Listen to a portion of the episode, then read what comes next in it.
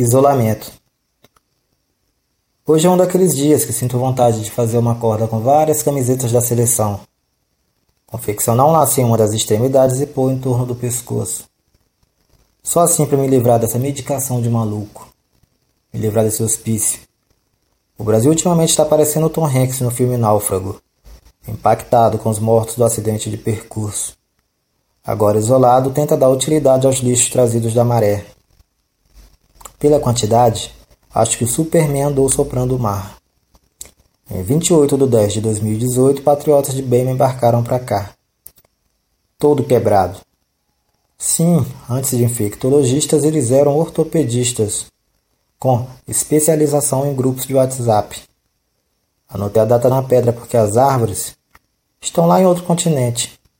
Não sei nem como vou fazer uma jangada com tanta falta de recursos e o meu auxílio está muito limitado. Mas pelo menos aqui nessa ilha deve ser mais fácil conseguir algum tipo de proteína. Desculpem o celular, mas eu faço parte do grupo que não tem consciência. E esse grupo tá bombando.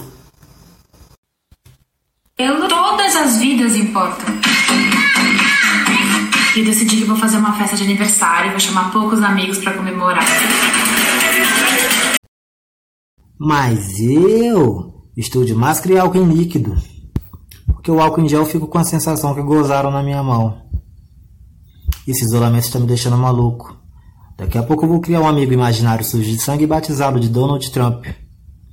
Falecido. Um, aviso para Tata Werneck. A gente continua vivo. É, às vezes você tá mal informada, né? né? Ah, deixa, deixa eu falar uma coisa. Esse aqui é o Christian. Eu Eu sou o Ralph, às vezes ela não sabe. É, às vezes você não sabe também. Eu sou o Janube. Estava esperando o melhor momento para a minha apresentação. Chega de improvisação. Vamos seguir o roteiro. Porque inimigo imaginário ele tem bastante. E são todos vermelhos. O Brasil parece que parou no tempo, barbudo, cabeludo e perdendo peso com uma dieta forçada. Saudades de uma live fogo de palha. Ei, psiu, silêncio.